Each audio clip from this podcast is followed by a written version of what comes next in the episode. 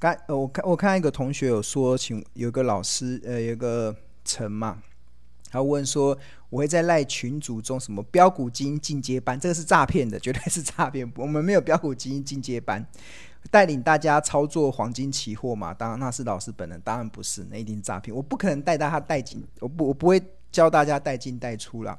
我我们我们的我们的 YT 为什么为什么我们礼拜三的直播叫卧虎藏龙？其实是因为我们的群主真的是一呃有非常多卧虎藏龙的一些高手。那为什么我们能够成为一个卧虎藏龙汇集的地方？是因为其实我长期以来，其实我坚持的方式就是，我不会给你鱼吃，但是我会教你钓鱼的方式。我会告诉你从财报的分析的角度，从一些高胜率的一些投资的策略，帮助一般的投资人可以找到自己钓鱼的技巧。当我把这个钓鱼的技巧教给你之后，你自己就可以在股海中。钓起一条又一条的大鱼，你自己就可以在股海中抓到一档又一档的标股。那这个就是我长期以来的这样子的一个呃理念。那我们的也很开心的看到，我们这个群组中有越来越多卧虎藏龙的高手，开始把这些庆荣老师所教导的这些钓鱼的技巧，一个一个的运用在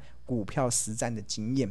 那我今天还有看到一个同学的赖在赖中分享，他很开心。在在十二月初买了一档股票，今天涨停板，然后他很感谢，就是他加入了这个财报魔法班，加入了这个庆荣老师这个门派的大家大家庭啊，大家族里面，让他摆脱了韭菜的命运，对啊，我觉得是，所以我不可能帮大，我不可能教大家带带进带出，所以这一定都是诈骗的。那我现在目前唯一的免费的赖群，唯一认可所成立的免费赖群，就只有这个标股基因。就只有这个，也不会什么进阶班，没有所谓的进阶班，没有这种东西，就就免费赖群只有这个，对啊，所以大家一定要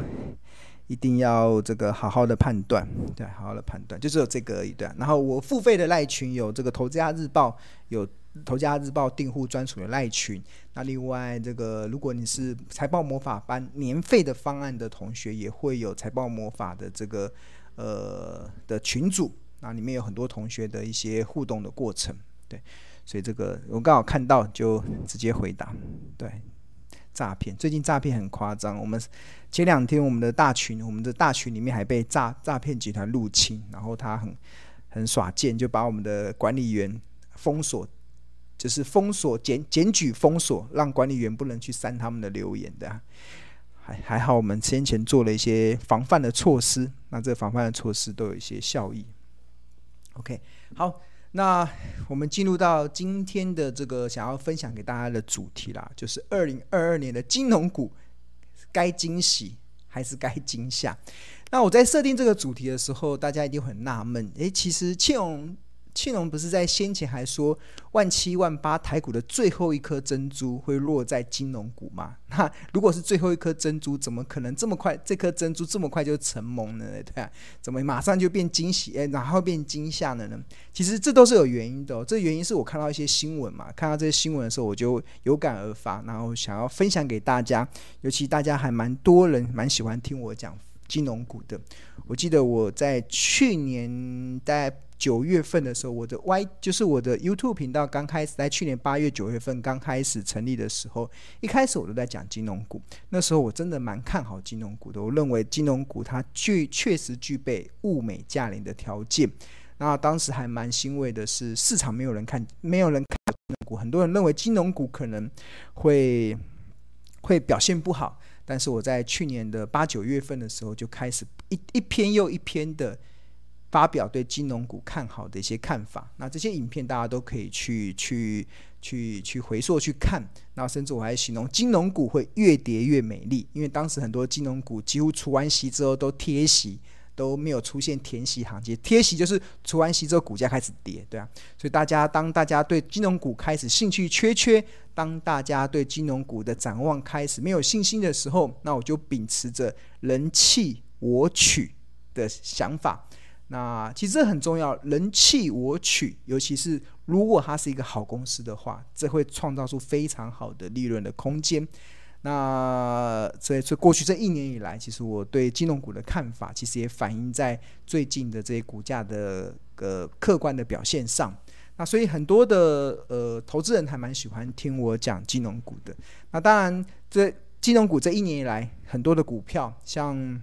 富邦金从四十几块已经涨到七八十块了，国泰金也从三四十块也涨到了五六十块。那像这种开发金也从不到十块钱也涨到了十五六七块，对啊，连星光金都可以涨回十块钱以上，对啊，这都显示出这一波的金融股确实是有呃蛮不错，获得法人认同的一个题材性啊。那为什么金融股在今年以来的表现会这么好呢？其实最大的关键是什么？最大的关键其实就是来自于他们的获利真的是爆棚。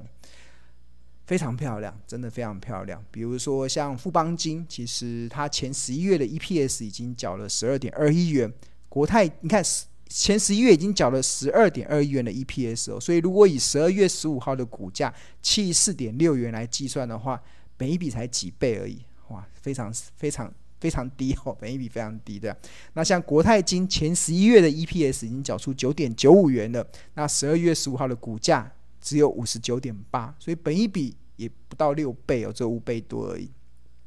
那另外像二八九一的中信金，前十一月的 EPS 是二点六一，那十二月十五号的股价是二十五点三五，所以本益比也不到十倍。另外像这个二八八五的元大金，前十一月的 EPS 是二点七四元，然后开发金前十一月的 EPS 是二点二三，星光金前十一月的 EPS 是一点七二，台新金前十一月份的 EPS 是一点六一，看都是。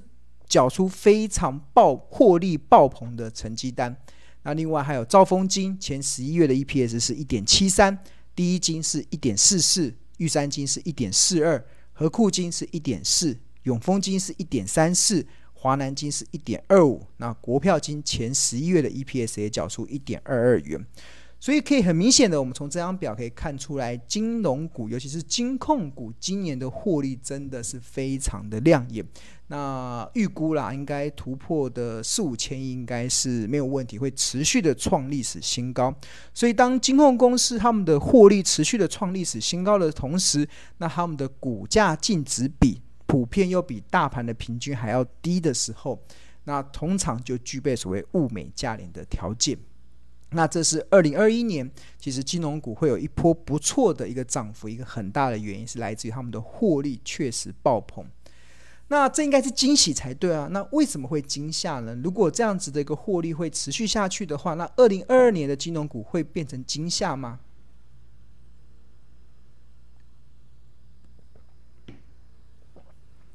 这就是我。今天会想要做这样子议题的一个原因，是因为我在应该前几天嘛，我看到一则新闻的时候，就有稍微呃想到了，可能接下来会面临到一个状态。那保发中心啊，保发中心他们市井金融股有三大变数。那保发中心的董事长桂先龙。他在十二月一号的时候就表示预估啊，他说今年的寿险业就是金控公司，他们有分为寿险为主体的，有分为银行为主体的，有分为证券为主体的。那这个保发中心的这位董事长特别提到，就是以寿险为主体的这些企业啊，他们今年的获利应该可以突破四千亿元。应该是没有太大的问题，这个会持续的创历史新高。你看，二零一九年寿险业才赚了一千四百九十亿，二零二零年的时候才赚了两千零七十九亿。啊，等一下，喉咙有点痒。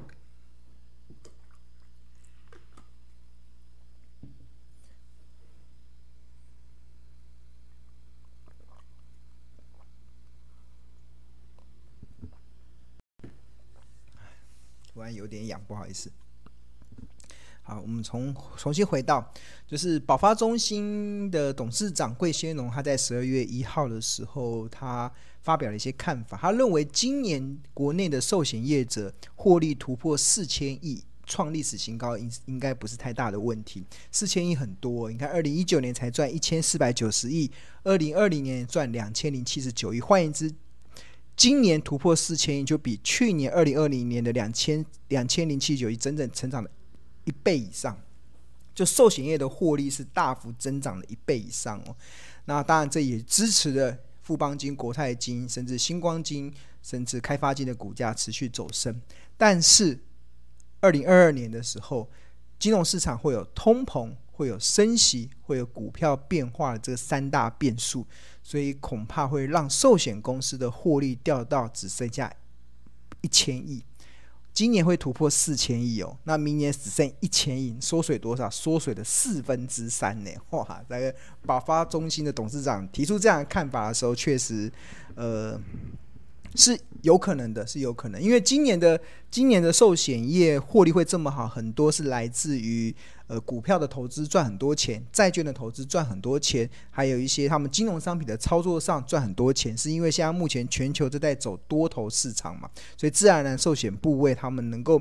创造的这个资本利得的价差，就是他们转投资资本利得价差就会非常的丰厚。但是二零二二年其实有三大的变数，包含了通膨升息跟股票的一些变化，都会让他们的获利要能够在突破今年二零二零年的四千亿，其实不止很大难度，甚至这位董事长预估可能掉到只剩下一千亿。换言之，跟二零二零年的四四千亿相比，二零二二年。的一千亿可能就整整缩水了四分之三，那这影响蛮大的哦。好，那除了这个股票的变数之外，另外一个就是国内的寿险业者啊，虽然对于二零就是寿险业者他们的收入来源，除了股票投资啊、债券投资啊、房地产投资的收益之外，他们跟保户收的这个保费也是他们很重要的营收的部分。那国内的寿险业者对于二零二二年的总保费的收入，其实。自己目前的看法是蛮乐观的啦，但是保发中心却预估二零二二年的保费收入将出现八到十八 percent 的衰退，所以本业保费收入衰退八到十八趴，业外的转投资可能股票、债券、房地产的这些收益又出现获利大减的一个状态，那当然就会影响到寿险公司接下来的获利表现。那另外，他们还提到说，新台币最近不是很强吗？台币对新台币已经升破了二十八了。那新台币每升值一 percent，对于寿险业者来讲，他们必须会影响到了他们的避险的部位，就会影响到三百八十亿。对，这个就是如果台币持续的升值，因为很多寿险公司他们有庞大的海外资产，那他们就会遭遭遭逢这个所谓的汇兑上的一些损失。那除此之外，寿险部位，他们投资国内的股票大概二点六兆。那未来如果股股价的波动超过十 percent，因为大家大家的预期可能明年会升息嘛，是升息之后股市的行情会波动比较大。那如果这个一波动一个回档个十趴，那未实现利益就会蒸发两千六百亿。哇，那两千六百亿还蛮多的，因为今年才赚四千亿嘛，如果未实现。未实现利益蒸发两千六百亿，就基本上就会腰就会让获利出现蛮大的一个腰斩的一个压力啊，所以这也是投保中心他们的应该应该发保发中心的一个看法，就是在这个三个变数之下，所可能会让寿险公司的一些状况。好，那。呃，为什么会这样子？我觉得这个这个部分啊，就是股升息跟股票的这个变化会有很大的影响，是因为其实过去我们知道，其实利率啊，就是联总会的利率跟股票的价格或者是债券的价格是呈现所谓的跷跷板哦。所谓的跷跷板就是利率走跌的时候，股票跟债券的价格会走升，容易走升。那大家知道，先先前的利率是几乎到零嘛，联总会已经把利率压到将近零了，所以自然而然股票跟债券的价格就有走升的条件。那股票跟债券的价格有走升的条件之下，那当然就会有很多的一些实现的一些资本利得，因为很多寿险公司股票上涨了就卖掉，债券价格上涨了就卖掉，就有很多的。呃，未实现的一些利得，但是，一旦接下来利率已经开始要反转了嘛，就是接下来明年可能利率开始往上升了，在上升的过程中，那股票跟债券的价格就会往下跌喽。往下跌的时候，就会就会像二零二零年赚这么多的这种资本利得的这种部分，可能在二零二二年就会有很大的挑战。这个其实从理论上来讲，其实是蛮合理的。这这个部分其实到目前为止，其实我也是认同这样子的看法，就是明年的寿险部位、寿险公司要能够持续的赚这么多钱，应该会有很持续的，像今年二零二一年能够赚超过四千亿，有很大的挑战。那大概可能会回到二零二零年的这个两千多亿的水准。那掉到千亿，那个就太夸张。就比方说我们国内的寿险的操盘人太逊了，这样。所以我觉得不不应该，不，不至于会掉这么多啦。但是要再突破今年的获利，确实有一定的难度了，有一定的难度，有一定的挑战。这也是我目前的一些看法。